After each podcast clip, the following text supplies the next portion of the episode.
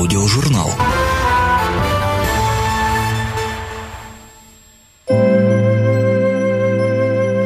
Для современников он был величайшим авторитетом в поэзии, морали, религии и философии.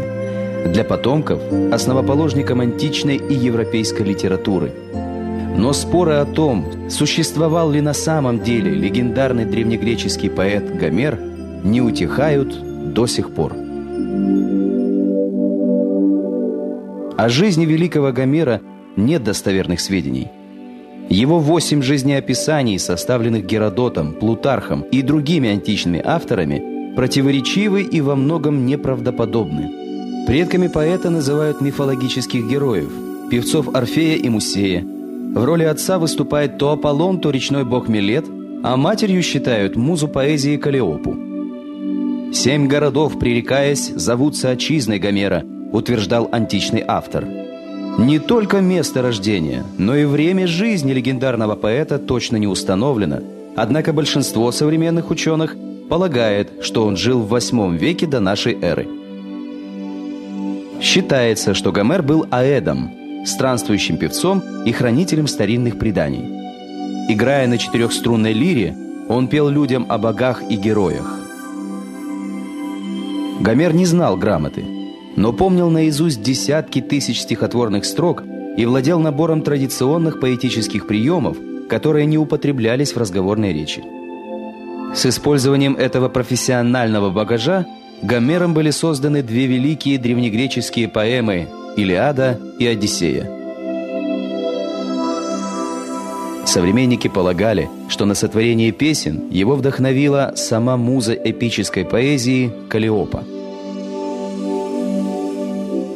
Поэмы Гомера написаны гекзаметром, напевным и торжественным стихотворным размером, который древние греки считали языком богов. Сюжетная основа Илиады и Одиссеи – это отзвуки, дошедших до Гомера, сведений о Троянской войне XII века до нашей эры. Величайшим новаторством Гомера в построении сюжета является принцип синегдахи – часть вместо целого. В «Илиаде» описываются не все 10 лет Троянской войны, а лишь 51 день.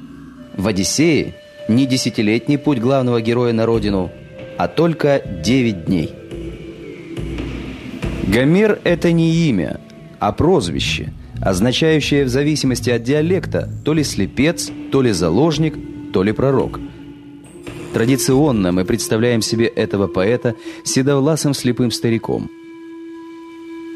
Но анализируя богатство зрительных образов Илиады и Одиссеи, трудно представить, что слепец может заметить, как от широкого веяла, сыплясь по гладкому току, черные скачут бобы или зеленые зерна гороха.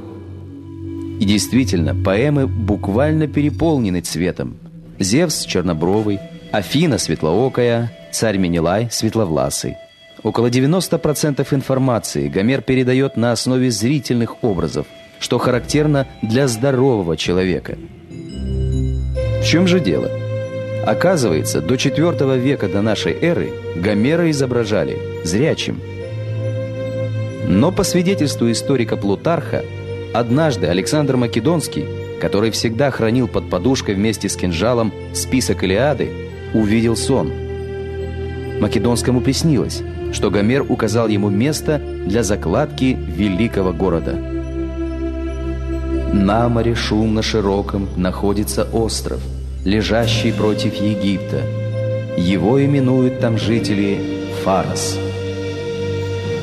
Именно там, в 331 году до нашей эры, Македонский основал город Александрию и построил храм Гомера – но философы Александрии полагали, что обожествленный поэт не должен выглядеть как обычный смертный с его слепотой зрячести.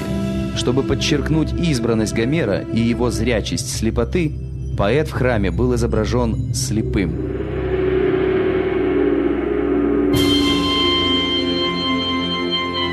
Для человека эпохи античности поэмы Гомера были символом эллинского героизма – источником мудрости и всестороннего познания жизни, от военного искусства до практической морали. Отец трагедии Эсхил называл свои драмы крохами от великих перов Гомера, а дети греков учились читать по Илиаде и Одиссее. Но с другой стороны, Платон считал, что Гомер развращает юношество, а критик Заил, чье имя стало обозначением необоснованных придирок, за поношение Гомера был сброшен со скалы. Споры об авторстве поэм впервые возникли в эпоху эллинизма – когда филологи Александрийской библиотеки выдвинули предположение, что Илиада и Одиссея созданы двумя разными поэтами. В 1795 году гомеровский вопрос поднял немецкий ученый Вольф.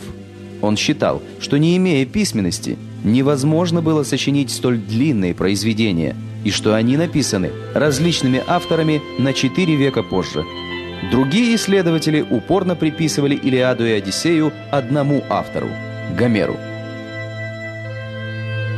Он положил начало эпическому жанру, покровительница которого, музыка Леопа, вложила в уста старого певца Аэда божественное вдохновение.